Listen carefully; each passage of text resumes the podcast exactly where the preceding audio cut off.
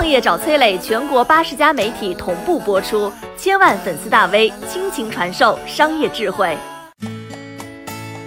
让一个个外卖骑手风驰电掣逆行在车流中的真正困局到底是什么？最近呢，有一篇关于外卖小哥跟平台博弈的文章，不知道您有没有看过啊？这个中心思想呢，就是外卖平台逐利竞争，因此呢，不断的制定更加苛刻的规则，主要啊体现在压缩骑手们的配送时间。你看这个外卖骑手每天都在体验生死时速啊，迫于超时差评的压力，像什么超速啊、逆行啊、闯红灯等玩命的行为就成了日常操作了。要知道，在上海，甚至每两点五天就有一名外卖员伤亡。不仅骑手的生命安全无法保证，行人们也会突遭横祸啊！比如说，上海医学泰斗李某秋就是被骑手撞倒致死的。这个文章采访扎实，报道客观，细数了外卖骑手们的艰辛现状，还有外卖平台施加的累累恶行。在感同身受、义愤填膺之后啊，爱思考的我们是否有一些自己心中的疑问呢？首先，你说这个外卖骑手是一个自主选择的职业，既然生存现状如此艰难，为何仍有上百万人前赴后继呢？答案很简单，送外卖或许已经是他们拥有的最好选择。北京师范大学发表过的一份数据啊，我国月收入在五千到一万的，一共有六千三百二十八万人；月收入一万到两万的，大概有七百八十四万人，两者加起来仅占到总人口的百分之零点五。前段时间呢，还有数据说，中国有六亿人月收入在一千元以下，这就是中国老百姓的真实收入水平。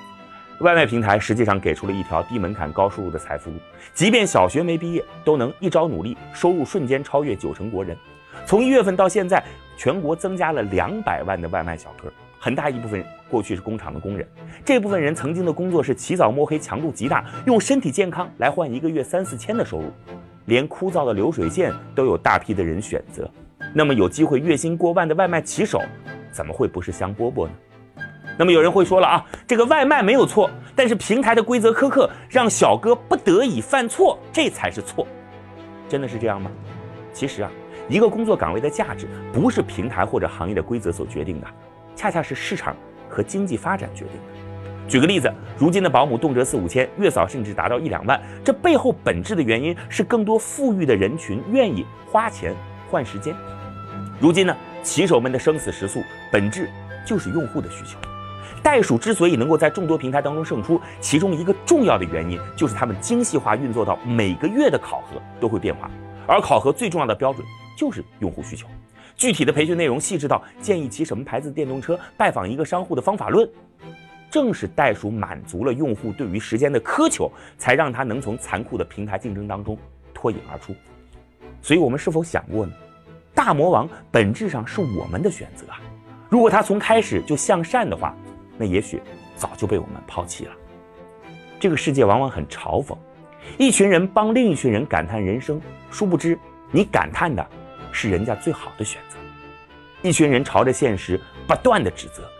殊不知现实正是我们自己一手的选择。